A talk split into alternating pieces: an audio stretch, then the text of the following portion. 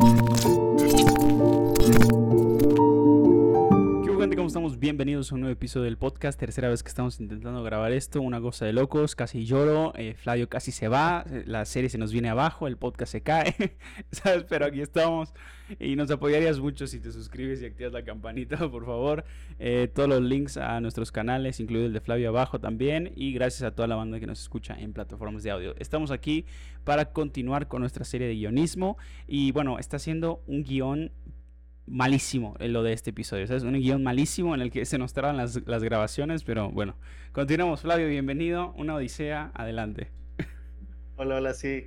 creo que es la tercera vez que, intentamos hacer esto, pero va a salir bien en esta. La tercera es la, la vencida. sí.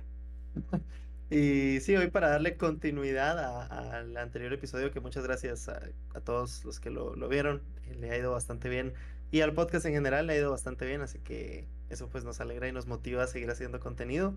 Em, y hoy con un episodio yo creo que bastante especial, vamos a hablar sobre los personajes en el guionismo, cómo crear un personaje, cómo deconstruir un personaje y para hacerlo más interesante y no solo que parezca una clase de universidad, pues vamos a hacerlo con personajes que amamos, como lo dijiste tú. Efectivamente. Eh, y sí, para que ustedes vean con personajes que tal vez conocen y puedan relacionar cómo funciona la escritura de, tales. Y nosotros no somos expertos, pero sí que podemos decir si un personaje está mal o bien escrito, así que... Efectivamente, amigos. Pues nada, eh, la verdad es que sí, ha sido una odisea grabar esto, pero la verdad me pone muy contento continuar con esta serie, le fue muy bien. Y bueno, pues nada más para que conozcas un poquito de cómo nos está yendo. Ya vamos acumulando 25 horas de reproducción en todo el podcast. Eh, eso es, es algo bello, es algo bonito, es algo que se agradece. Entonces, pues nada, vamos a ir continuando con esta, con esta serie. Y pues sí, justo como Flavio lo acaba de mencionar, queremos hablar un poquito de personajes conocidos, de personajes que ustedes eh, tienen presentes. Entonces, pues nada, vamos a empezar con incluso ejemplos de personajes que no se hicieron bien, que ese mal desarrollo que se les puede dar, pues realmente no permite que, que vaya, que al final tengamos un buen producto, que tengamos un personaje memorable o que incluso sea memorable por por malas cuestiones, por cuestiones que no, que no valen mucho la pena, ¿no? Entonces, pues bueno, mi propuesta para iniciar este, este episodio es en general, eh, pues mencionar a Kylo Ren, ¿no? Eh, Kylo Ren es un personaje, pues, de una saga que Flavio y a mí nos gusta bastante, entonces, pues nada, se me hace una buena oportunidad de iniciar con, con Kylo Ren, entonces, pues nada, Flavio, adelante. Eh, sí, Kylo Ren es un personaje yo creo que muy interesante en cuanto a escritura de guion porque es un personaje que tuvo una buena primera parte con ciertos eh, matices negativos para mí en la primera aparición que tuvo, pero en la segunda aparición en, The Last Jedi, a pesar de que la película no es de mi agrado, la deconstrucción y la escritura de guion que nos da em, el director en este caso para, para este personaje es muy buena. Eh, se hizo un gran trabajo en ese sentido de, de, construir el personaje, mostrarnos la parte más sensible, la parte más dudosa de ese equilibrio entre el lado oscuro y el lado luminoso que es lo, hablábamos antes, lo, más interesante de Kylo Ren y cómo esta deconstrucción valió madres en el ascenso de Skywalker Totalmente. y nos regresaron a, a, lo que estaba inicialmente, que pues eso no es nunca es bueno hacerlo porque sientes como que el círculo del personaje nunca se, se cerró. Sí, sí, eh, o sea, y, realmente tú ves cómo no hubo una buena organización, ¿no? Y creo que una de las de las cosas más obvias, de las cosas más criticadas para esta tercera trilogía de Star Wars fue esa falta de comunicación entre los equipos creativos, los productores, escritores, directores, no, ejecutivos en general, hubo una comunicación terrible y se nota en el, producto final. Entonces, eh, creo que ahí está la primera nota de aprendizaje para este episodio, que es, créelo o no, eh, todo, todo desde el principio, todo en tu guion, los personajes, esas eh, pláticas creativas, esas organizaciones, todo se va a ver en pantalla. Todo se va a ver en pantalla, todo va anotarse tal cual en cómo tu película, tu cortometraje, tu producto, incluso tu podcast, ¿no? Porque hay que tener una organización ahí de cómo pues ir desarrollando las cosas, pues vas a ver que está organizado o no, que tiene sentido o no, incluso vas a poder conectar con el personaje o no, ¿sabes? Entonces es muy importante cuidar esos aspectos. También vamos a mencionar un poco de nuestros trabajos, ¿no? De lo que has escrito Flavio, de mi poca experiencia con estos cortometrajes que también hay en este canal. Entonces, porque sí es una es una odisea total y es la parte fundamental, ¿no? Es el alma como lo describimos la vez pasada. Y, no sé dónde escuché, no sé si tú lo dijiste, claro, creo que no, no sé de dónde me estoy sacando esto, pero cómo es, como son las, los personajes son las células de, de, de lo que es el cuerpo completo de, de un guion, de una película, ¿no? Porque es todas las, las micropartes de, que conforman toda tu historia, ¿no? Entonces, Kylo Ren eh, es esa parte, es ese ejemplo que no, no salió bien, porque en episodio 7 te presentan algo, luego en episodio 8 dices, oh, qué buena evolución o de construcción, ¿no? Que también pues es como una evolución. Te muestran a un personaje distinto, que se cuestiona más cosas, que se ve muchísimo más en conflicto. Y luego episodio 9 es como que te vuelven a un personaje muy genérico, ¿no? Exacto, yo creo que en el episodio 8 nos dieron sí una deconstrucción, que eso también cuenta como evolución para un personaje, porque te muestran, en el caso de Kylo Ren, eh, te multiplican las dudas que te habían mostrado en el episodio 7. Eh, Vemos como si él está convencido de lo que está haciendo y nunca pierde en ese sentido su propósito, pero eh, tiene matices todavía de ese lado luminoso, como en esa escena que yo creo que para todos es fantástica cuando pelean contra los la Guardia eh, Real, ¿no? Los... La Guardia Real, cuando matan a Snoke. Eh, esa escena es muy buena, o sea, esa escena es fantástica y te da esa deconstrucción del personaje de saber que no es un borrego, ¿no? Que va detrás, como tal vez lo llegó a ser Darth Vader en su momento, que tal vez la evolución de ese personaje no es tan positiva porque no nos profundizan tanto como en Kylo Ren, que sé que lo que dije es muy fuerte y que tal vez me vayan a funar, pero es verdad, o sea, Darth Vader no tiene, tío, no tiene tanta, tanta profundidad en ese sentido, lo profundizan en otras cosas, más en el amor de su hijo que en las dudas que le genera. Anakin es un personaje que se mueve mucho por el amor a sus seres queridos. Kylo Ren no lo es. Kylo Ren es un personaje que se mueve más por sus convicciones personales. Y conflictos internos, güey. Con mucho conflicto interno, ¿no?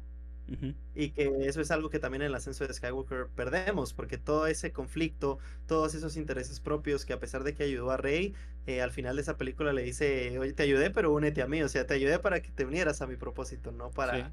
No, no cambió su propósito. Y en el ascenso de Skywalker te lo, te lo vuelven un personaje totalmente genérico en el sentido de que su arco es mega simple, el típico soy malo, luego dudo y me vuelvo bueno, ¿no? Y así termina con un beso que yo no sé en qué momento Disney autorizó el beso entre Rey y Kylo Ren, pero... O sea, eso, es como que dijeron... Así tal cual, ¿sabes? O sea, fue como que, para la gente que no acaba de ver, casi casi beso a BB-8, ¿no? Porque, y tú dices, güey, es que se sintió así como que súper fuera de lugar, o sea, fue como que... Incluso, tal vez tú no lo sabías, Flavio, en la novelización de El ascenso de Skywalker, explican que el beso, ¿ok? fue de amigos. O sea, casi, casi así te lo resumo, ¿sabes? O sea, fue como de que, no, bro, es que el beso de, de Rey y de Kylo Ren o de Ben solo para ese entonces, ¿no? Pues era parte del proceso del personaje, era parte de lo que tenía que estar, pues no era un beso de amor, no era porque sentía romance por, por Ben solo, ¿no? Y es como que te quedas así que, güey. Y es en ese momento en el que realmente dices, a ver, ¿Cómo es posible que no hubo esa comunicación entre los escritores, productores, directores? Y precisamente es de lo que queremos hablar en este episodio, como lo dijimos al principio. ¿Cómo es que los personajes de verdad son una parte tan fundamental de todo tu proceso, de todo tu guion, de toda tu película? que si no los tocas o no los modificas de la forma correcta, no los desarrollas de la forma que debe ser, realmente se nota hasta momentos incómodos, momentos tontos, me atrevería yo a decir. No sé qué, qué piensas de eso, Flavio. Exacto, yo creo que otro ejemplo muy bueno para eso, ya que estamos tomando ejemplos para que la gente se pueda sentir un poco más eh, familiarizado, claro. sepan identificar de lo que estamos hablando. Otro póster que tienes ahí atrás, el de Avatar, The Way of Water, eh, para mí ese también es un muy buen ejemplo porque yo les voy a ser sinceros y me van a decir hater, pero yo no soy fan de James Cameron, no me parece un, un director buenísimo en cuanto a guion. Creo que visualmente es muy bueno. Como es un director bueno por lo el tipo de. ¿Cómo, cómo te diré? Es un, es un director ambicioso. No necesariamente es un, es un director bueno, ¿no? Es un director vistoso, ¿no? Que sus proyectos son muy vistosos, son muy masivos, ¿no? Y que sabe manejar, no tiene. No se pone mucho límite, exige al máximo y creo que eso es lo que lo hace memorable. Pero no necesariamente es como, ya, hostia, ¿no? El mejor guion del mundo, ¿no? Y yo creo que en cuanto a The Way of Water, que para mí fue una, una decepción, de decirlo, a mí no, no me encantó la película. Es verdad que sabemos que la primera, el guion tampoco es lo más fuerte de la película, sabemos que la primera marcó época más por lo visual, pero lo que pasa con esta es que visualmente es hermosa, visualmente es perfecta, lo que quieras. pero la profundidad en los personajes no es tanta. Y yo creo que eso sí le llega a afectar bastante a la película en este caso. Ah, me quiero enfocar en el, en el ejemplo que iba a dar, que es el hijo de Majake, el que fallece dentro de la película. Neteyam, ¿no? Creo que. O Neteyam es este. No recuerdo realmente el nombre del personaje, pero pues los que hayan visto sabrán de cuál personaje. El, el, hijo más grande, pues, el hijo más grande, el que muere. El pequeño tiene eh, mucha profundidad dentro de la película, porque pues sabemos que él es como el hijo rebelde, el típico caso incontrolable para los papás y que al final se da cuenta de sus responsabilidades. Un arco que ya hemos visto muchas veces, pero que sí lo llevan bien en la película.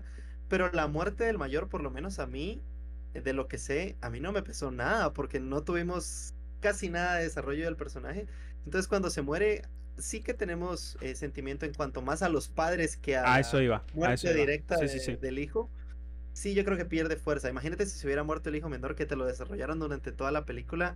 Eso sí que hubiera, eh, desde mi punto de vista, hubiera pegado eh, más que la muerte del hijo mayor que no tuvo tanta profundidad o no llegas a sentirte tan conectado con el personaje. Yo creo que ese es un buen ejemplo también. Y de, y de hecho, ah, bueno, ajá, continúa, continúa, perdón. Sí, eso iba a decir que yo creo que es un buen ejemplo de una escritura que parece que va a llegar a algo bueno, pero que no, que se cae porque nunca se lo profundizan tanto. Y así me pasa realmente con todas las películas. Yo creo que The Way of Water es una, eh, perdón, con todos los personajes de esa película.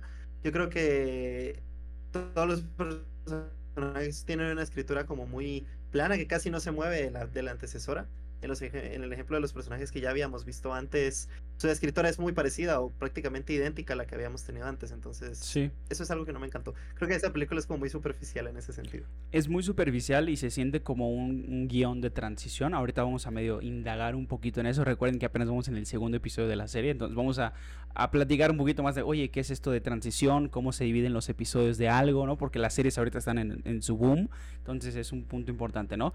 Pero sí, definitivamente tú, tú sientes como los personajes alrededor de Jake y de, y de Neytiri, ah, y obviamente un poquito más de Jake, porque él es el protagonista, son como peones en medio de, de este juego de desarrollarlo a él. No tenemos tanto tiempo en pantalla con Jake como en la primera, que es prácticamente toda la película con él. Eh, pero aún así tú ya lo conoces, sabes quién es, ya tuviste todo ese primer episodio en la película 1 para conocerlo. Entonces esa muerte, como tú bien dices, Flavio, no es como que el hijo me vale un poquito igual, sino que yo me pongo en el lugar de Jake. No soy papá, bueno, tú y yo, pues creo que tú no eres papá, Flavio, ¿no? Yo no soy papá. este... Eh, ay, Dios. No, o sea, ninguno es papá, pero tú sientes como que verdes, o sea, ese dolor, ese o al menos a mí en lo personal, fue como que yo lo sentí por Jake. A mí el hijo me dio un poco más igual, o sea, por el personaje me dio un poco más igual, ¿sabes? O sea, y de hecho el, el, flashback que hay al final de la película, o ese tipo visión, ¿no? Cuando está él bajo el agua en el árbol sagrado ahí de los, de los, ya se me olvidó el nombre de la aldea, ¿no? De, los, de ahí de los del agua.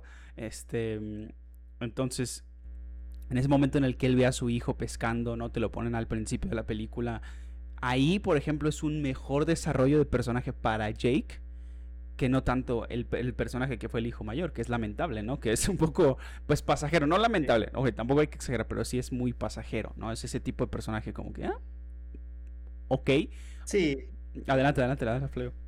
Sí, eso iba a decir, que es un, como tú decías, se siente mucho como peones en el tablero para, para la evolución de un solo personaje. Y eso es una táctica válida, ¿no? O sea, se, puede, se puede hacer, pero es verdad que hay maneras eh, mejores de hacerlo. Conectando esto con otro ejemplo que eh, aquí voy a elogiar, como tú siempre elogias a Guillermo del Toro, que es tu, tu, tu dios en, ese, en el sentido de directores, voy a elogiar a mi dios, que es Tarantino. Que, Tarantino ahí. Su, trabajo, eh, el trabajo que hace con Once Upon a Time in Hollywood, es un buen ejemplo de un personaje que es un peón, como el personaje de Brad Pitt, pero que su arco es fantástico, o sea, lo llegas a querer al mismo nivel que el protagonista. Entonces, a pesar de que él usa esa misma estrategia de este personaje, ayuda mucho a la evolución del protagonista, porque realmente a lo largo de la historia él ayuda muchísimo a la evolución del personaje de Leonardo DiCaprio. Eh, sí, es verdad que el personaje de Brad Pitt lo llegas a querer en el sentido de que al final su arco prácticamente se vuelve el protagonista en el tercer acto. Entonces, esos personajes secundarios a mí me encantan. Cuando, cuando están tan bien escritos que le roban el protagonismo al protagonista, es como pero es una, es una dosificación muy buena. Y también ahorita nos vamos a explicar un poco de eso, ¿no? O sea, tú, tú tienes estos personajes, esta historia, esta línea de tiempo, ya sea fragmentada o lineal, tienes este espacio, tienes esta, esta pizarra en blanco en el que tienes que acomodar, ¿no? Y citando también a mi héroe Guillermo del Toro, ¿no? Él describe el cine como alquimia. O sea, para la gente que no lo sepa, alquimia no es tanto como química, porque a veces se confunde. Es, en alquimia no hay tanto esa cuadradez, esa regla de que tiene que ser justo de esta cantidad de tal suero o de tal sustancia, sino que en alquimia es como combinar ahí de la forma pues perfecta a como el alquimista decida y sale algo en específico según esa combinación de elementos, ¿no? Entonces, con el cine, pues tienes que aprender a dosificar, ¿no? Todos esos elementos para que al final la combinación sea buena. Y lo que pasó con Avatar, o al menos en alguna de las partes de Avatar, porque Avatar es enorme, no hubo esa dosificación tan buena con sus personajes secundarios, terciarios, ¿no? Los protagonistas. Y tienes tres horas en pantalla, ¿sabes? O sea, tres horas 10 creo que tarda la película, algo así. Entonces, este, pues hay notas, ¿no? Como Cameron quiso hacer demasiadas cosas y, extendió lo más que pudo. pero tal vez esa extensión se debió haber usado mejor. Ok, voy a usar tres horas, pero que sean tres horas buenas, tres horas efectivas, en donde las los personajes que estén, perdón, de verdad sean, sea por alguna razón útil, necesaria para la historia, porque como quiera, nada de lo que está a cuadro, nada de lo que tú ves en pantalla debería sentirse como algo pasajero. Al final se grabó por una razón. Tiene que estar en medio de la historia para desarrollarla y no se sintió así.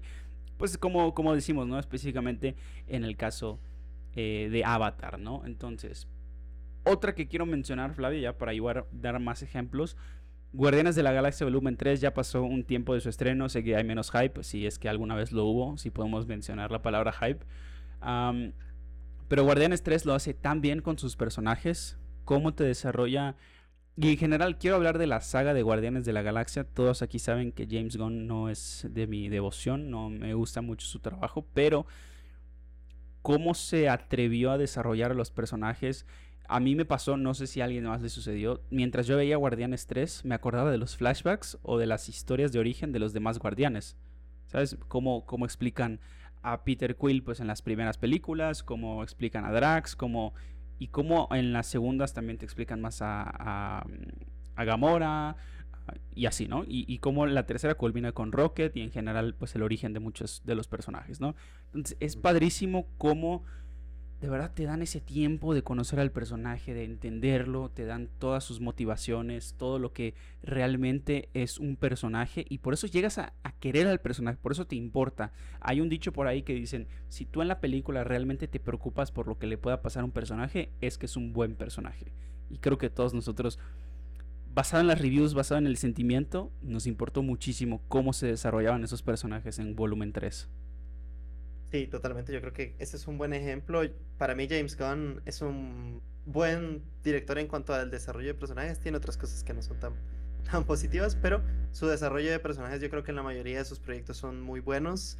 Guardianes es un ejemplo perfecto de un cierre de personaje en la tercera película. Eh, de todos sus personajes principales prácticamente fantástico. Eh, la historia se centra muy en ellos, que es algo que Marvel no había eh, tenido tanto últimamente que los proyectos parecía un proyecto del UCM y no un proyecto del, personaje como tal.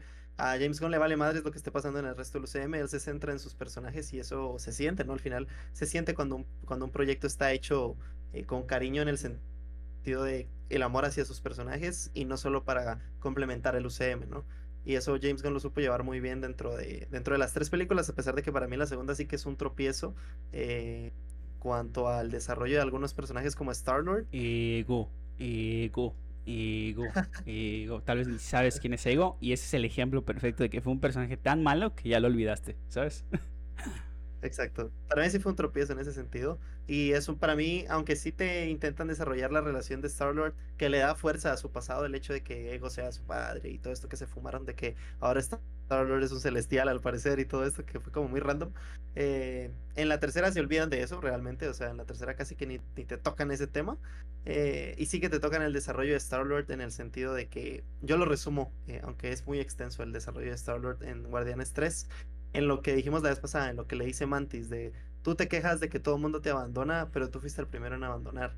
Y Star-Lord se queda así de, sí, o sea, es cierto, ¿no? Y tú como, como audiencia te das cuenta del buen desarrollo que tiene el personaje de, de que sí ha tenido mucho desarrollo, pero a pesar de eso, sus demonios internos siguen ahí. Y en esta tercera parte te sacan todo eso con todos los personajes.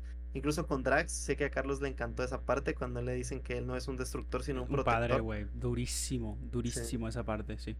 Buenísima porque... bueno, continúa, continúa. Ahorita, ahorita explico yo. sí, es lo que iba, que para mí la escritura...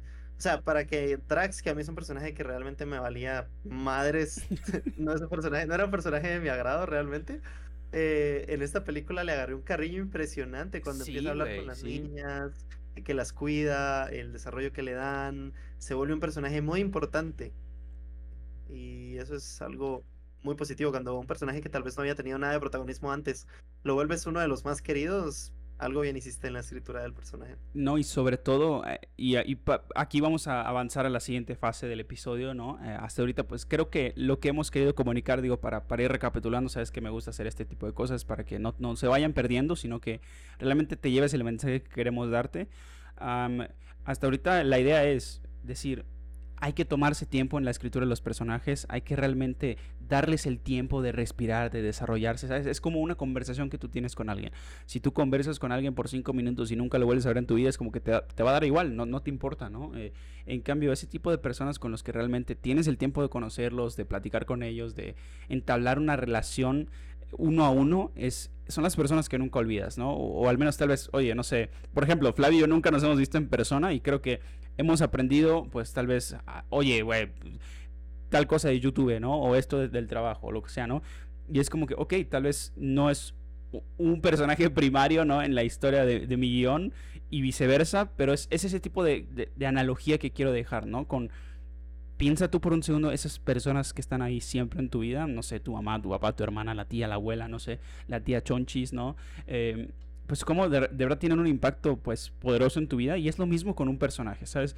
Hay que darle ese espacio para conocerlo, respirar, pues realmente saber cuáles son sus motivos y aquí viene la parte más poderosa para mí, iniciando con el ejemplo de Drax.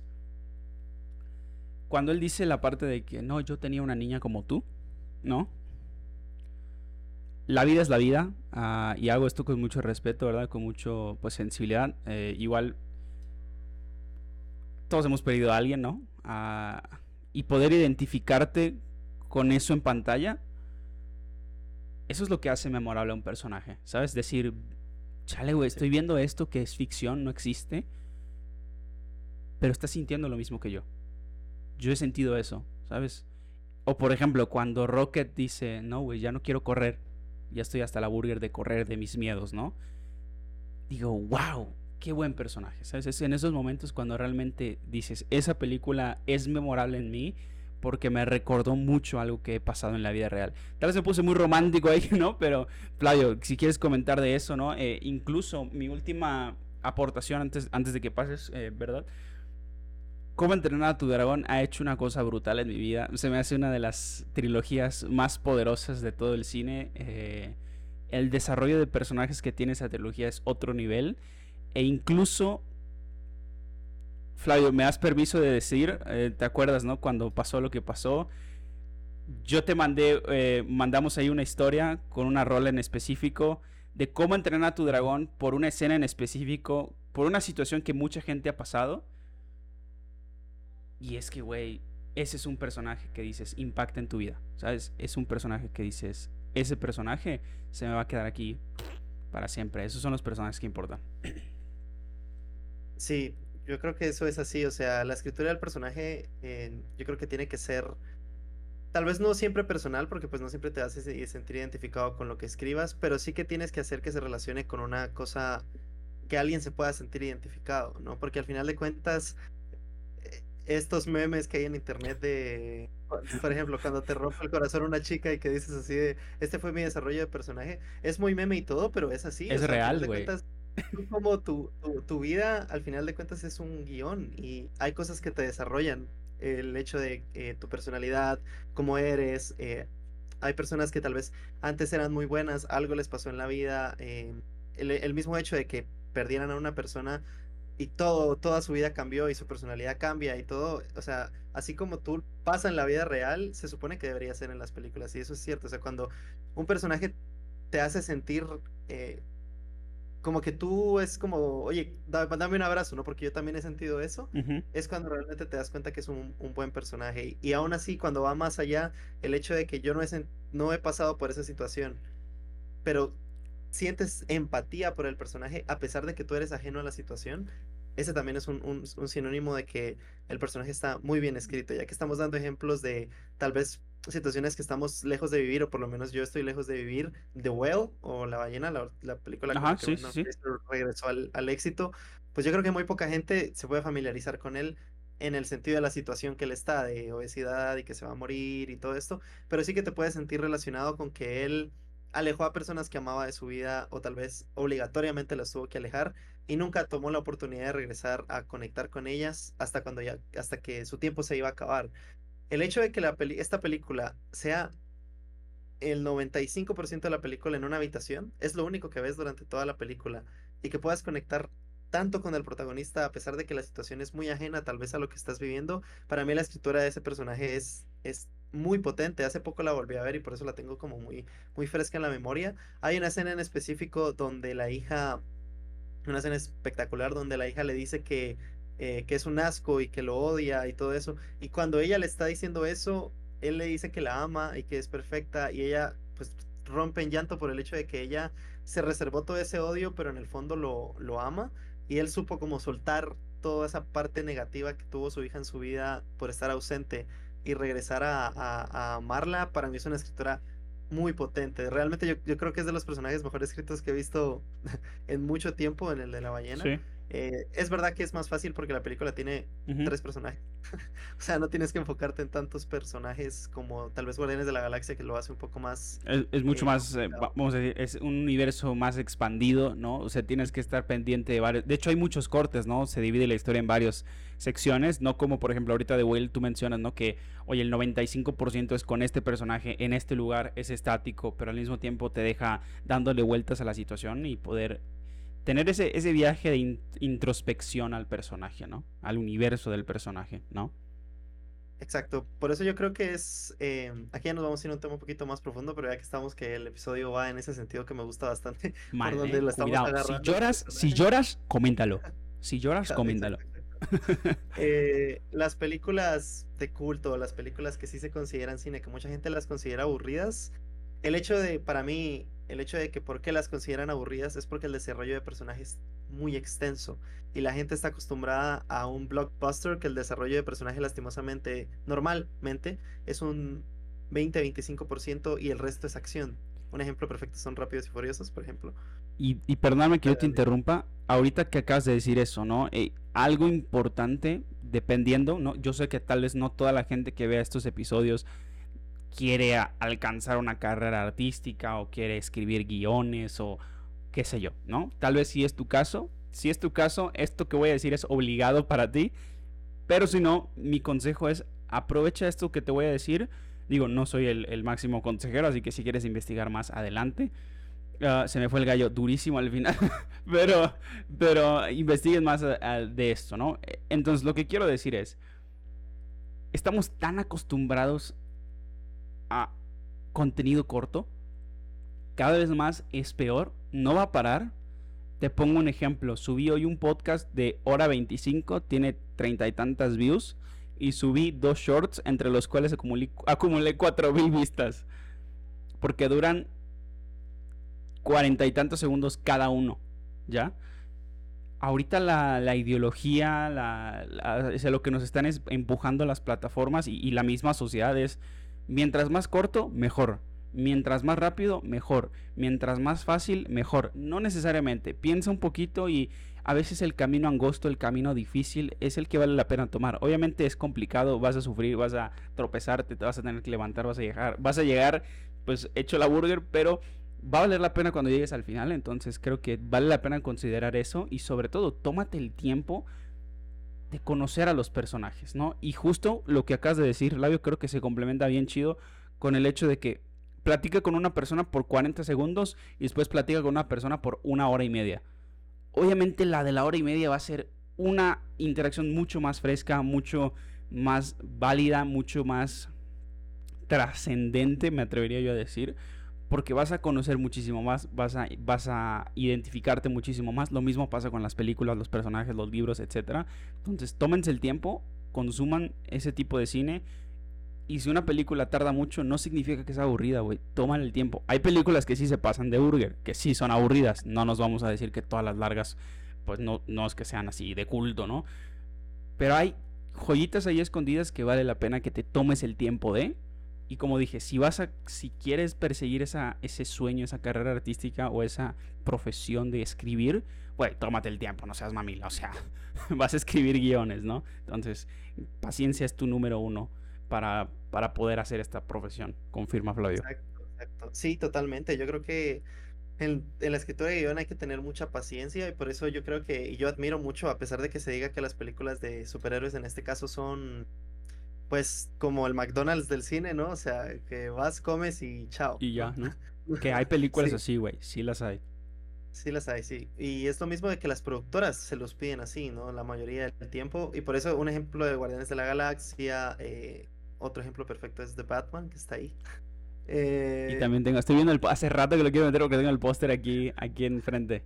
Ajá, que se toman el riesgo, de, a pesar de que están en un género de superhéroes, e ir un poquito más allá y eso se valora y es una lástima que lo que como el público general está tan acostumbrado a ver blockbusters todo el tiempo, cuando le en algo un poco diferente, como The Batman, Eternals, eh, Guardianes de la Galaxia también entra un poco ahí.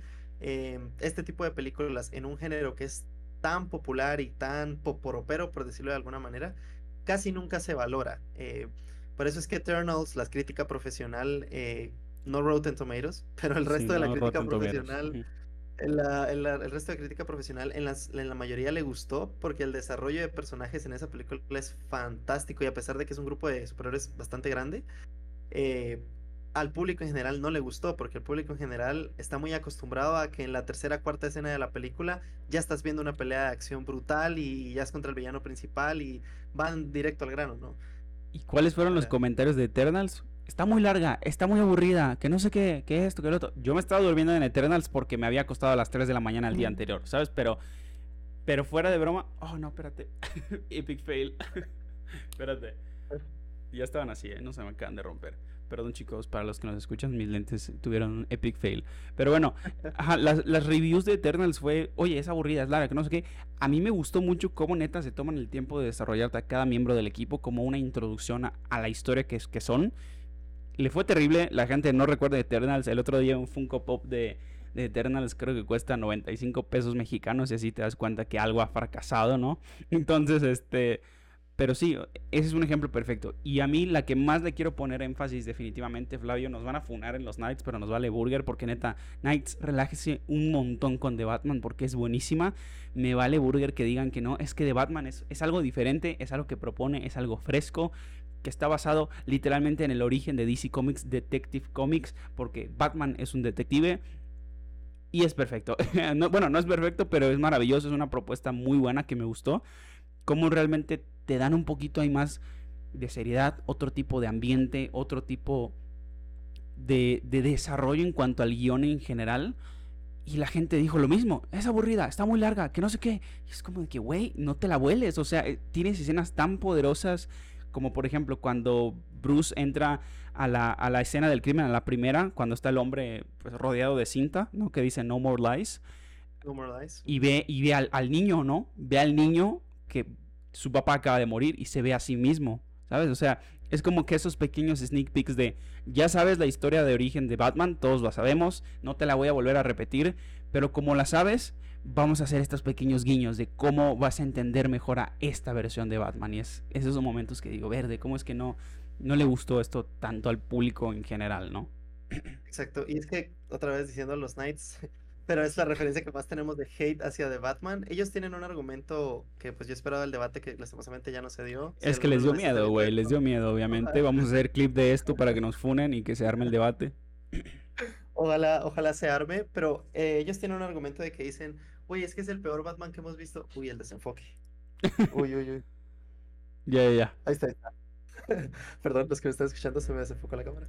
Eh, tienen un argumento para mí muy, muy, con todo respeto, muy tonto, porque dicen que Batman eh, siempre estuvo detrás, un paso atrás de, de Riddler, eh, falló en su misión porque ahogaron a toda la ciudad, y tienen este argumento de que Batman falló, y sí, Batman falló, y ese es el chiste de toda la película, o sea, Buenísimo. él lo dice, él lo dice al final de, esa pe- de- de la película, o sea, él empieza como I'm- I am the vengeance, así nos vendieron la película, soy la venganza. Y, y el cierre de arco de Batman es, es tan fantástico que tiene un monólogo al final increíble en voz en off mientras nos muestran la esperanza que tiene la gente. Y es el contraste, Flavio, nada más te interrumpo, porque tú empiezas la película con el mismo monólogo voz en off, con una actitud súper oscura, derrotado por dentro, destruido por dentro el personaje de Batman, quebrado, ¿no? Y luego tienes lo mismo con un, oh, ok, la regué y por eso puedo entender, ¿no? Es, Exacto. y va, va a la estructura de un guion, ¿no? Tengo este personaje, paso por un proceso catártico, bajo de, ese, de esa catarsis y ya tengo ese cambio, ¿no? Es el causa y efecto, ¿no? Exacto, porque sí tenemos esa escena fantástica de pelea final. Digamos que él, en cierto modo, no logra detener a The Riddler con su plan, porque al final el plan de Riddler sí, fun- sí, sí, sí funciona totalmente. Sí, sí, sí. Eh, y tenemos esa voz en off de que no logré el objetivo, no salvé a la ciudad, soy una decepción, pero cuando él ve a la gente, ve esperanza, ve esperanza en el símbolo que significa Batman. Pasa de ser la venganza a ser la esperanza. Entonces, ese, ese cambio de actitud que tiene el personaje es fantástico porque tú lo ves que falló en su misión, salvó a cierta gente. Para mí la escena que, que encierra todo esto es cuando saca a la gente del lago con la bengala roja. Que la de colores es escena- bellísima esa escena, es bellísima esa escena, es bellísima. Exacto. Y toda la gente al principio, recordemos que al principio de la película la gente le tenía miedo. El mismo, eh, la misma ciudad le tenía miedo. Lo tenemos cuando él salva a esta persona en el tren y en vez de como Spider-Man, que cuando salga la gente es como... oh, "Yeah, Gracias, go, Spidey, que no sé qué, una foto, que no sé qué. Es como que, güey, no me golpees, no me lastimes, ¿no? No me, no me lastimes, porque no sé en qué momento se cruza la línea de qué eres, no sé qué eres, ¿no? Porque acabo de ver cómo brutalmente acabas de, de, de disculpa mi léxico, de madrearte a todos estos vatos y ahora vas a venir a por mí. Incluso la película está tan bien hecha, el guion está tan bien escrito, el personaje está tan bien definido, que visualmente solo es, es algo visual. Y obviamente sí, Batman medio lo dice en su voz en off, pero es algo visual como los villanos te tienen esa secuencia del principio, Flavio. lo- los malos, ¿no? Los criminales, pues están viendo a la sombra y es como que no me pelo porque no sé en qué momento va a salir Batman de la sombra, ¿sabes? Entonces es como de que te plantean muy bien esa parte de la película y es y- bellísimo. Tocaste todo un to- un tema para que vean que el guion de Batman está tan bien escrito que empezamos con esta escena de que él literal Knights, que se arme el debate, chaval, ¿eh? Nos ponemos locos. para que vean que sí tenemos argumentos. Pero está tan bien escrito el guion que como tú dijiste, empieza él de la oscuridad y termina con él Siendo la luz, güey, siendo la luz. ¿sabes? O En sea, el amanecer, el amanecer, porque literal está amaneciendo cuando termina la película, el sol saliendo y él, suena muy, muy, muy bíblico esto, está elevando a una persona hacia el helicóptero así, que lo está Sí. rescatando, y le da la mano y le dice thank you, si no recuerdo mal a Batman, ¿no? creo que le dice thank you o no te vayas o algo así. Y Batman solo la ve, pues es la muchacha que pero está... se ve la cara de sorpresa de soy la esperanza del pueblo, ¿sabes? Ajá, es como que esta persona... Sí, sí, sí, claro. O sea, es como que est- esta persona me vio, está en una situación muy vulnerable, ¿no? Está, pues, está, tú creo, creo que tiene, está quemada la chava o algo así, ¿no? Y está en la camilla ahí.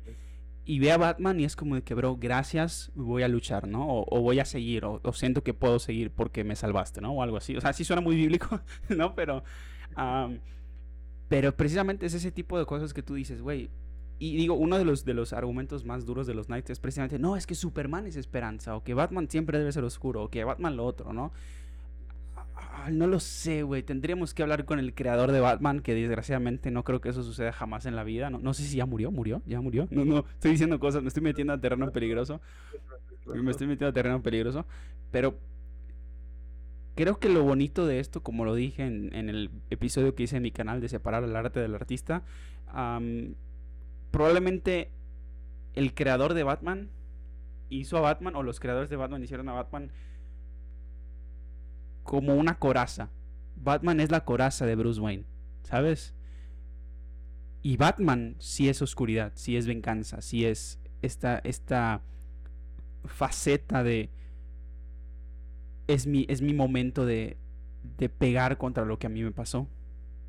Pero Bruce Wayne está buscando esperanza, güey. Es lo único que quiere. Quiere, quiere sentir esa, esa esperanza de que aún vale la pena seguir a, pesar de todo lo que le ha pasado, ¿no? Entonces, es duro cómo, cómo hacen eso. otro argumento es que de verdad Batman tiene tantos momentos, un guion tan bien escrito, que él nos lo muestra como la El traje apesta, ¿eh? El traje está feo. La, la, la máscara apesta, pero... La máscara. A mí aquí para abajo no me molesta. No, la máscara, la máscara. Por eso cambié al final la máscara. Pero lo que yo iba a decir es, nos dan el argumento de por qué pelea el héroe en el primer, en el, en el primer acto de la película es por venganza. Desde el principio nos dejan claro que es por venganza y después te lo profundizan más, que es la venganza por la por cómo mataron a sus padres por la mafia, supuestamente. Y en el arco medio, que es la deconstrucción y el, la caída del personaje, esa inspiración que él tenía de soy la venganza y a pesar de que él decía que era por la ciudad, realmente era solo por sus padres. E, incluso Alfred se lo dice eh, en cierto momento de la película. Tienes un arco donde él se da cuenta que todo lo que él ha luchado es una mentira. Cuando Riddler, saca la luz que Bruce Wayne estaba eh, afianzado con, con, con, la mafia de... Pero que Thomas Wayne, ¿no? Que el papá de, el papá de Bruce. Wayne, Thomas Wayne estaba, estaba involucrado con la mafia, estaba involucrado con Falcone, eh, e incluso él va como Bruce Wayne a dar la cara con Falcone para saber qué está pasando y él lo recibe así como uno más de la familia y eso como que lo hace ver más a él de luché todos estos años por algo que es una mentira.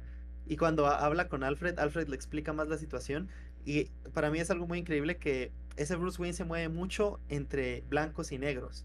Y Alfred le muestra que hay unos, que hay crisis en, en, esa parte de la película porque le dice, es que tu padre no era una persona mala, era una persona buena, solo quería proteger a tu madre y para proteger a tu madre hizo cosas de las cuales se arrepintió.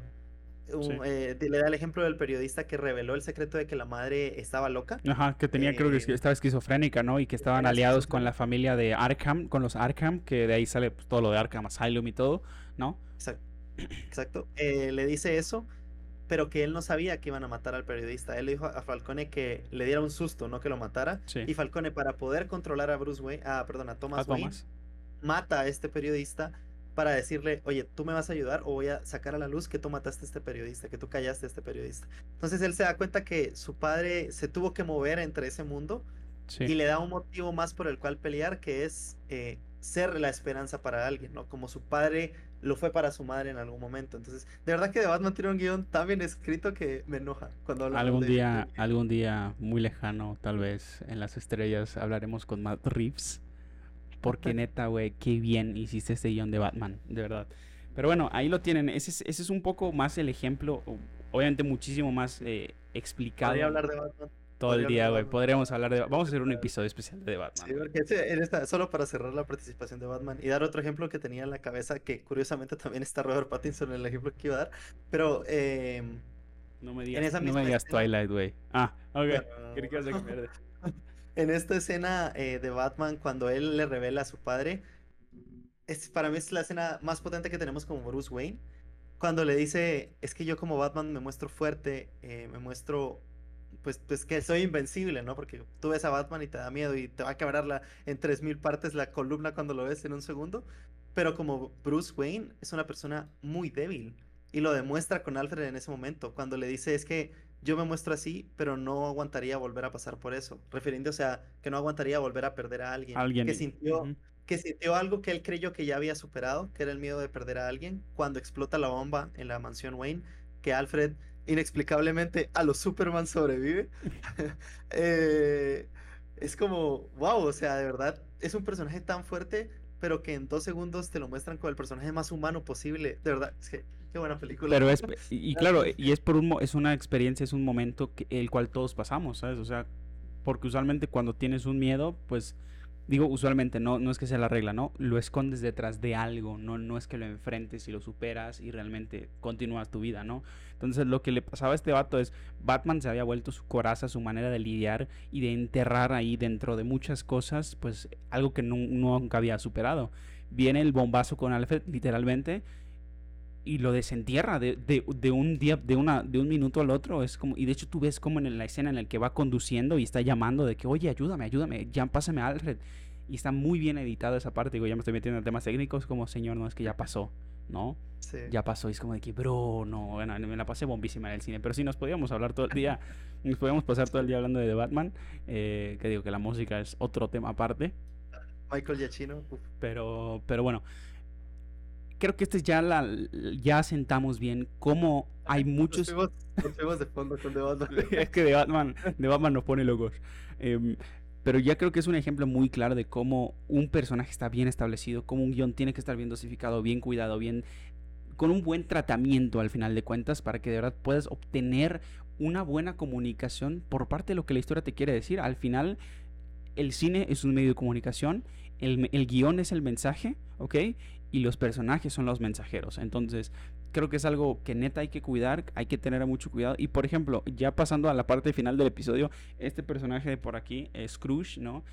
Lo pude interpretar, tuve la, la fortuna de, y, y para empezar, la razón por la cual a mí me encanta esta historia es por este personaje. Tú dirías, no, es que a mí me gusta mucho la historia de, bueno, tiene muchos nombres en español, ¿no? Un cuento de Navidad o este, Los fantasmas de Scrooge, como lo quieran decir.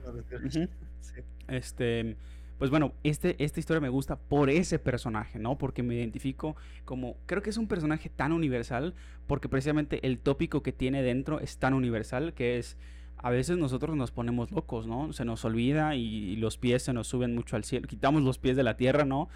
Y como que dejas de apreciar cosas en la vida. Y es como de que, bro, bájale de, bájale de burger porque algún día todos nos vamos a morir. Todos, todos nos vamos a morir, todos nos vamos a ir. Entonces tu tiempo aquí, aprovechalo y haz cosas que valgan la pena, ¿no? Que sean, que, que se queden detrás, ¿no? Como este podcast que se va a quedar atrás. Así que suscríbete y activa la campanita. Eh, no, pero de verdad, este personaje me gusta tanto por ese tema que toca, que en especial es la humildad, el replantearte tu vida, el por qué haces lo que haces. Y es un personaje tan bien hecho que de hecho hay una película no tan buena que se llama El hombre que inventó la Navidad, que es básicamente la película de Charles Dickens, que es el autor de esta historia, cómo va él escribiendo y pues obviamente ahí con, eh, con la magia del cine, ¿no? Ponen a Charles Dickens platicando con Scrooge mientras escribe la historia, ¿no? Y ahí creo que vamos a terminar el episodio a través de este puente. Cómo Charles Dickens, que es el autor, el escritor o el guionista, en- en- según su defecto, ¿no? Él habla con Scrooge preguntándole quién eres, qué te motiva, de dónde vienes, qué quieres hacer, a dónde vamos, ¿no? Que esa es la parte final de este episodio, ¿no? Para obtener ese tipo de ejemplos, esos personajes bien escritos, esos personajes memorables con los que te puedas identificar, hay que hacerte muchas preguntas porque al final estás haciendo a una persona, güey. Así te lo digo, aunque suene raro, estás creando a una persona que al final tiene todo lo mismo que tú y yo, que somos reales, ¿no? En el mundo físico.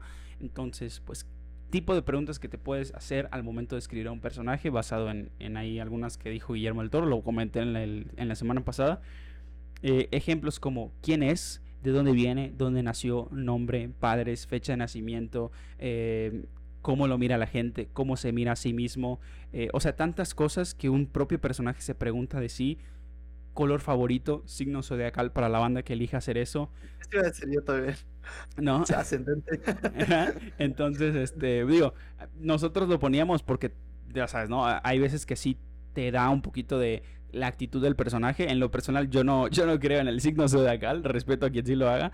Pero, o sea, hay tantos recursos que tú puedes utilizar, ¿no? ¿Qué tipo de canciones escucha? De hecho, mi hermana, Sharon Camila, que escribió parte de eso, para Lágrima Esmeralda, nuestro tercer cortometraje, teníamos creo que 6, 7 personajes. Hicimos una playlist por cada personaje en Spotify o en Apple Music, que es lo que utilizamos también. Am, y básicamente pusimos canciones que nosotros creemos o nos gustaría que el personaje escuchara, ¿sabes? Porque es algo que te ayuda a crear más o menos cómo se desarrolla, ¿no? Solo para agregar lo que dijiste, el mismo principio y el mismo consejo usan al pie de la letra en Spider-Man Across the Spider-Verse y ahora eh, pues en Spider-Man Into the Spider-Verse, que eh, el ejemplo que tú diste de que Miles Morales lo conectas muy rápido con cierto tipo de música, porque Eh, claro que- exacto, ¿no? Porque te dejan muy claro qué tipo de música escucha él. Ahorita que dijiste ese ejemplo, eh, sí funciona, o sea, tú puedes relacionar mucho a un personaje con su música. Sí, sí, sí, no, y, y realmente es ese tipo de cosas que de verdad tienes que tomarte el tiempo al momento de escribir un personaje, porque el personaje realmente va a comunicar tu mensaje de la historia, son los son los que están cargando la historia, ¿no? La historia no es nada sin sus personajes, no te puedo contar algo chido, pero Pero pues bueno, eh, creo que hay una forma muy buena de decir eso y terminamos, por ejemplo, con el ejemplo de Hamilton, ¿no?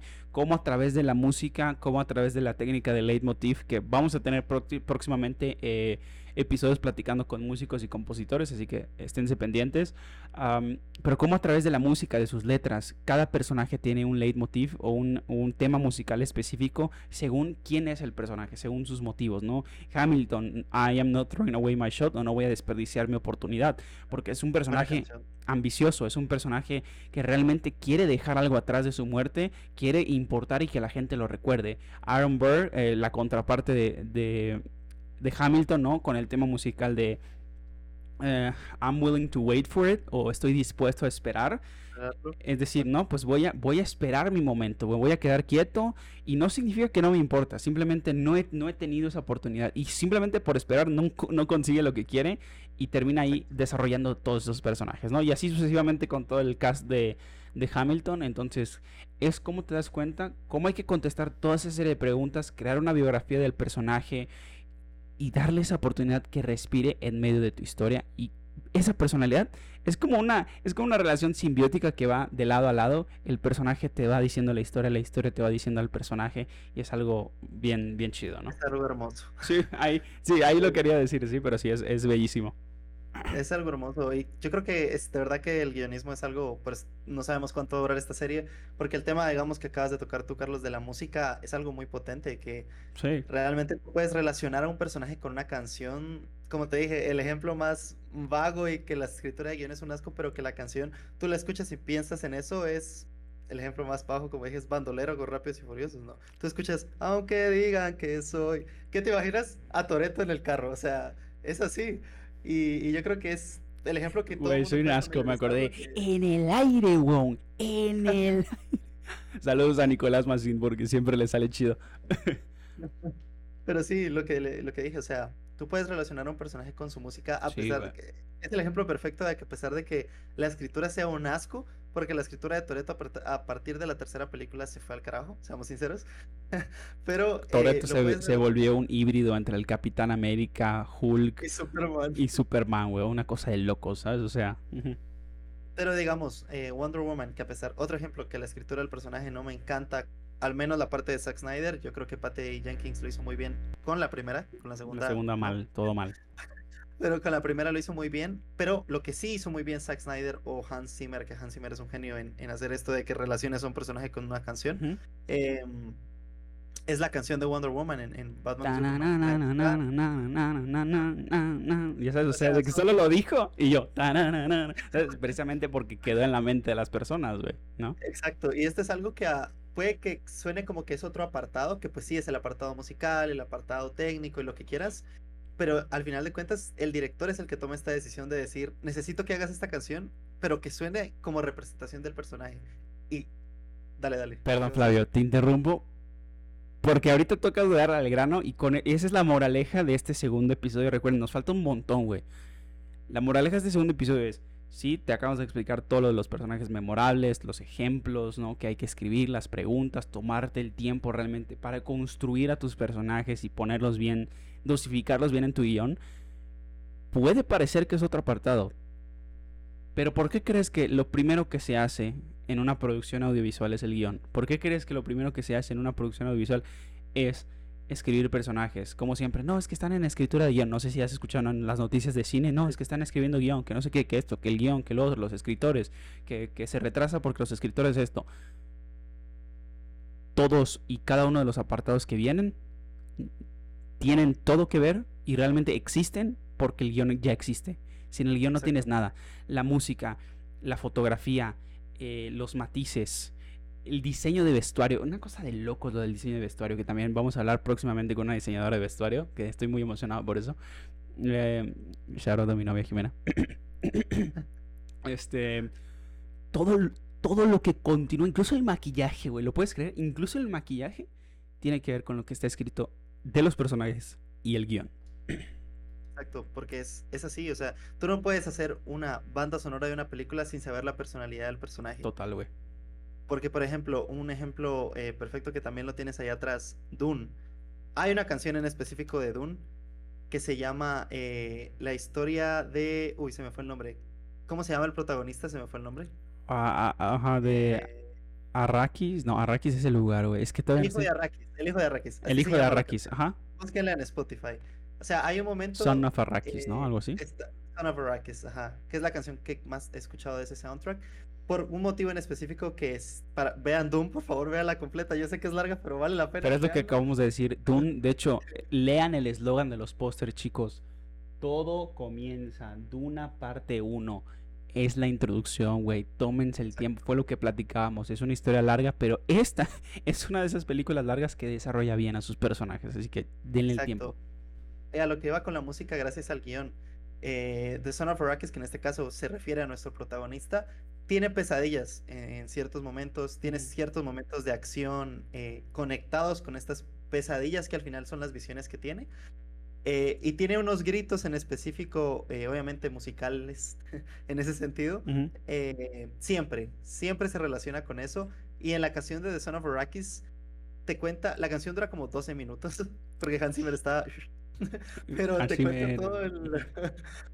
te cuenta literal toda la historia de la película en la canción. Y tú escuchas la película y es la evolución de la canción hasta el final de la película. A mí eso me parece... Cuando me di cuenta que realmente no lo leí en ningún lado, me di cuenta escuchando el, el, el de la película, la- el soundtrack de la película, me pareció fantástico. O sea, ese es el tipo de cosas que sin el guion no podrían funcionar, ¿no? Porque él tenía, Hans Zimmer tenía el guion de la película, sabía cómo era su protagonista y supo hacer ese, ese, ese increchendo en el soundtrack de- del personaje hasta el final de la película y así lo usan dentro de la misma. Entonces, es para dar el ejemplo de que todo está conectado y Todo. nace gracias al, al guion.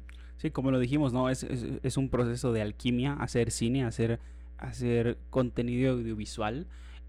Y todo se da a partir de tu guion, ¿sabes? Incluso eh, eh, diría que el guion es una alquimia en sí misma en el que tú tienes que dosificar ahí y luego la combinas con el resto de cosas, ¿no? Utilizar... De hecho, no sé si lo escuché de Guillermo del Toro, pero bueno, ya me lo he eh, apropiado en, términos de que es algo por lo que yo me guío cuando pues, tratamos de crear contenido, que es todos los elementos que rodean al cine, llámese música, diseño sonoro, fotografía, diseño de vestuario, maquillaje, llámese el, el apartado que tú quieras, son potencializadores de tu historia, ¿ok?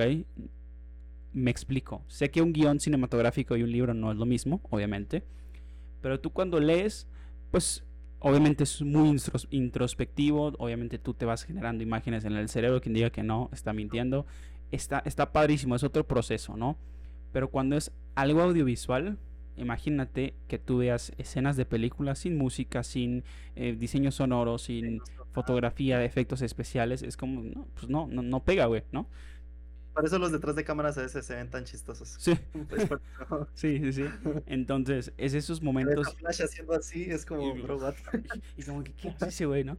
Entonces, es esos momentos en los que te das cuenta. El personaje, no sé, vamos a poner a qué personaje. Am, por ejemplo, de Tim Burton me gusta muchísimo el personaje, de hecho también por eso hicimos, ¿no? El personaje de Víctor Van Dort, que es un personaje tan sencillo, ¿no? Como la manera en la que está diseñado el personaje va con el estilo del director, por supuesto, que eso ya lo hablaremos más adelante, como el director obviamente influye en todas estas cosas, en el guion, en lo que tú quieras. Pero cómo es un personaje, ¿no? Que va creciendo de no saber qué hacer con su vida a pasar por un proceso catártico de lucha entre vida y muerte, ¿no? Y reconsiderar todas las cosas y después decir, bueno, ya sé el paso que quiero dar, ¿no? Incertidumbre de un lado a otro, ¿no? Entonces, ¿cómo, cómo el personaje que es se ve en la música, el, el- estilo de personaje que tiene obviamente arraigado al director, eh, to- todo lo que tú ves en esa historia y con ese personaje tiene que ver con el tipo de historia que quiere comunicar, ¿no? Por ejemplo,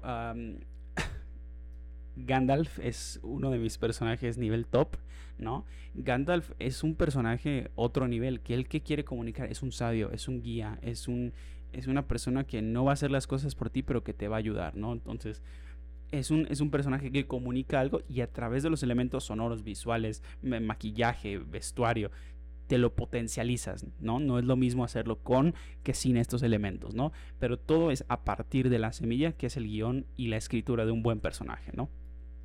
Y bueno, Flavio, ya para cerrar, ¿algo más? ¿Algo más? Porque ya nos estamos Eh, pasando. sí, sí, sí. Yo creo que ahorita que conectamos esto, eh, este capítulo estuvo muy, muy, muy centrado en la escritura como tal de un personaje, la creación de un personaje antes de la escritura de guion. Creo que sin querer, porque realmente no estaba planeado, lo, conecta- lo conectamos a cómo esto eh, indica a lo demás. Yo creo que podemos, podemos hablar, ya que tocamos el tema muy profundo, en cómo la música representa un personaje o cómo gracias al guion puedes crear un soundtrack. Solo quería terminar diciendo que creo que el siguiente episodio se podría enfocar, tal vez no solo en la música, pero en los demás elementos que están conectados al guion, ya Sí. que no intencionalmente lo conectamos. Y para cierre, aquí haciendo, em, ¿cómo se diría? Spam, pero gratis, porque es de un canal que realmente creo que hemos tenido como dos interacciones en Twitter, pero me encanta y soy fan, ya que hablamos de la música y que no hablamos de videojuegos, que este es algo que también es una- un apartado que a mí me gusta mucho. Que también hay Eh, un gran desarrollo detrás de los personajes de un videojuego. Eh, shout out a, a Fallen Order, que es una serie brutal. Exacto, por, por ejemplo, Cal Kestis. Eh, él tiene un video, eh, se llama Axel KSS. Su contenido me encanta, por si quieren ir a verlo. No sé si lo conoces, Carlos, si no, apúntalo porque es Se viene bueno. invitado Axel K- KSS. sería extraordinario. Pero él tiene un video, que- él tiene un video que se llama La música dentro de los videojuegos. Uh. Es, es increíble el video. o sea, realmente yo, es un video un poco largo, pero es increíble cómo, y yo nunca me había enfocado en esto, pero cómo incluso la música que también pasa en las películas, en los videojuegos, te sube hasta el ritmo cardíaco a ti como espectador. O sea, realmente afecta mucho. Y la música para mí es un apartado. Creo que lo dijimos tú y yo en un debate, no me acuerdo en cuál, pero que dijimos que eh, la música es un Sí. apartado increíblemente Platicam- de hecho, yo lo platiqué con el. Esto que. Ahorita me acordé que dije, no, esto ya lo platiqué con Flavio.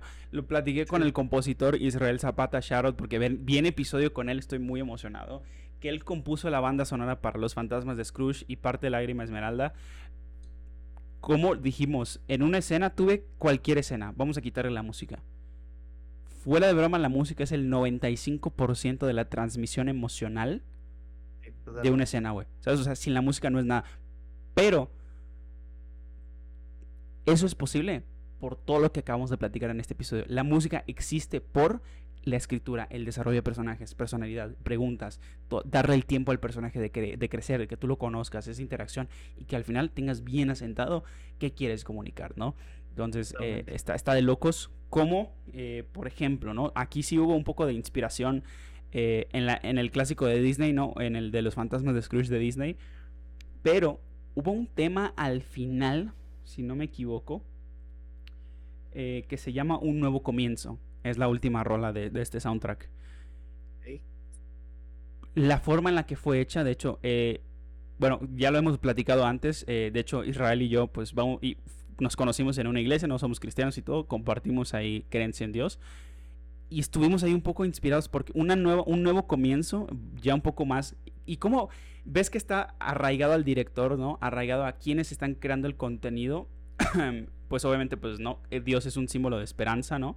Entonces, pues, digo, para la gente que, pues, que cree en Dios, ¿no? Eh, obviamente, con todo respeto, digo esto, pues quisimos ahí como, ¿en qué nos podemos basar musicalmente para transmitir esperanza? Y fue que nos basamos un poco en, ok, ¿qué tipo de música podemos hablar en esto? Se basó en, en, en música, pues, de alguna forma que viene de, de una iglesia, ¿no? Y tiene esos matices y de... Y al final suena tan, tan, tan, tan, tan, tararán, tan, tan, ¿no? Y suena como muy animador, suena muy, en plan, muy lifting, ¿no? Muy, muy esperanzador, te levanta el ánimo.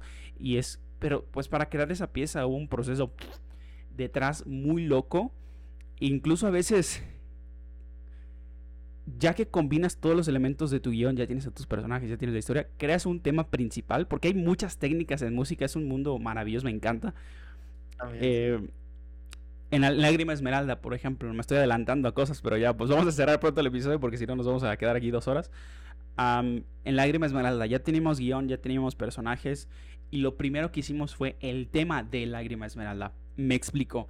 En Star Wars, ¿no? El, el- el inicio, tan, tararán, ¿no? El, cuando salen los títulos de Star Wars y todo, ¿no? Ese es el tema de Star Wars o el Star Wars fanfare, así se dice, ¿no? O por ejemplo en Harry Potter, el tan, tararán, tan, tan, tan, ¿no? Es el tema de Harry Potter, ya se volvió el tema de, de la saga, ¿no? Entonces, lo quisimos hacer así, Lágrima Esmeralda, hicimos el, el tema completo que combinaba a todos los personajes, que combinaba toda la situación y el todo de eso pues se llama Lágrimas Esmeralda. Sacó ese tema y basado en ese tema, que englobaba todo el nivel guion de lo que acabamos de hacer, creamos todos los demás estilos musicales y de melodía de cada uno de los demás temas de personaje. Entonces, hay tantas formas de hacerlo. Hay leitmotivs como Lin Manuel Miranda, hay a través de, pues, de lo que hicimos ahorita. Soy tan fan. Pero es una, pero es una cosa de locos, ¿no? Es una cosa de locos. Entonces, eh, ¿Saben qué? Les voy a dejar el link a los soundtracks de, eh, de, las bandas sonoras de los cortos para que los chequen. Entonces, pues nada, chicos, muchas gracias. Eh, Flavio, algo más antes que nos despidamos porque nos, nos vamos a quedar aquí para siempre. No, no, no, solamente yo creo que se dieron cuenta que este tema es muy extenso, y realmente nosotros seguimos hablando y no paramos ahorita son las 12 y 18 de la mañana, seguiríamos hasta las 3 de la mañana, estoy seguro, porque este tema es, podríamos hablar de mil ejemplos de películas más que a mí me, me, me encantan, quise dar tal vez ejemplos un poquito más comerciales, porque si les digo, eh, sí, el ejemplo de The Lighthouse, que es el ejemplo que iba a dar el 90% de la audiencia, probablemente no haya visto esa película, sí. entonces es como no se pueden relacionar tanto. Entonces la idea es que todo el mundo se pueda sentir parte de esto y que no solo digan así como, ah, solo los que estudian cine pueden ver ese podcast. No, o que, o, que digan, o que digan aquí como en latinoamericano, de nuevo, disculpen por mi léxico, ¿no? Lo digo pues porque es el modismo, ¿no? De que no, es que están así de mamadores, no, no, no. O sea, la idea es que sea conversacional, que puedas acceder a lo que tratamos de decir, por eso igual lo queremos mantener conversacional, ¿no? Exacto. Pero sí vean películas que tal vez en su momento les parecieron largas o aburridas, inténtenlo, vale la pena. Sí, intenten sí, ver un allá. Intenten ver la. Lo voy a cerrar decir diciendo que intenten ver lo que transmiten los personajes, eh, no solo en a nivel de guion, sino todo lo más que tiene una película gracias al guion que es increíblemente eh, extenso y que probablemente esta serie, si tocamos cada tema como en este que conectamos como cuatro temas distintos en uno, eh, vayan a salir mil episodios, ¿no? Entonces... Sí, no, y, y, lo chido es que tenemos el espacio, tenemos el tiempo y pues digo, ya llevamos tres años en esto, casi cuatro eh, para algunos. Entonces, gracias a a esta oportunidad. Gracias a Dios que tenemos la oportunidad de, güey, tenemos tiempo de, que si son 2.000 episodios, pues esperemos que los podamos dividir en muchas temporadas. Tal vez algún día entrevistemos a gente que, o sea, tío, ahorita estamos así que, tío, imagínate, entrevistamos a Matt Reeves, a, a, a Yachino, o sea, incluso a otros youtubers, ¿no? Otros creadores de contenido que sería bellísimo. Pero ahí vamos, pasito a pasito, ¿no? Baby steps, como se dice en Voy inglés. Voy a mencionar a Axel, así de, te mencioné en este, en este en este, en este episodio sacamos clip también. Y pues sí, eh, pues ya sabes, tómate el tiempo. Y un consejo para mí, digo, este es un consejo más comercial. Sé que no a todos les va a gustar la idea. Pero si te da trabajo ver películas largas, inicia con algo, como digo, entre comillas, comercial. El Señor de los Anillos es un eh, ejemplo perfecto, un guion muy bien balanceado. No el Hobbit, El Señor de los Anillos, la, trilogía del Señor de los Anillos. Véanla. Eh, no vean las versiones extendidas porque eso sí ya es pedir demasiado. Pero vean, vean, la trilogía del Señor de los Anillos, es una cosa bellísima. Es una película larga que se toma muy en serio el desarrollo de esos personajes, ¿no? Y sobre todo toma, toca temas universales con los que te puedes desarrollar. Entonces, y te puedes identificar, más que nada. Entonces, ahí lo tienen, chicos. Muchas gracias nuevamente, Flavio, por estar aquí en el episodio. Muchas gracias por compartir. Amigos, sé que puede ser un tema tal vez confuso para alguien que viene de cero. Si tienes dudas, déjalo abajo en los comentarios. Pero la idea es el guion es lo que saca todo lo demás de una producción audiovisual, es lo que hace posible todas las cosas y es por eso que dimos tantos ejemplos de buenos desarrollos de personajes, buenos guiones, buenas historias. Ah, y, de, y de, malas también, ¿no? De malas también, en donde pues precisamente esa organización, ese tiempo que se le debe dedicar a un guion, a un desarrollo de personaje no se le da. Entonces ya lo vamos conectando poco a poco y vamos a ir desarrollando más en los siguientes episodios. Muchas gracias y nos vemos la próxima. Adiós. Adiós.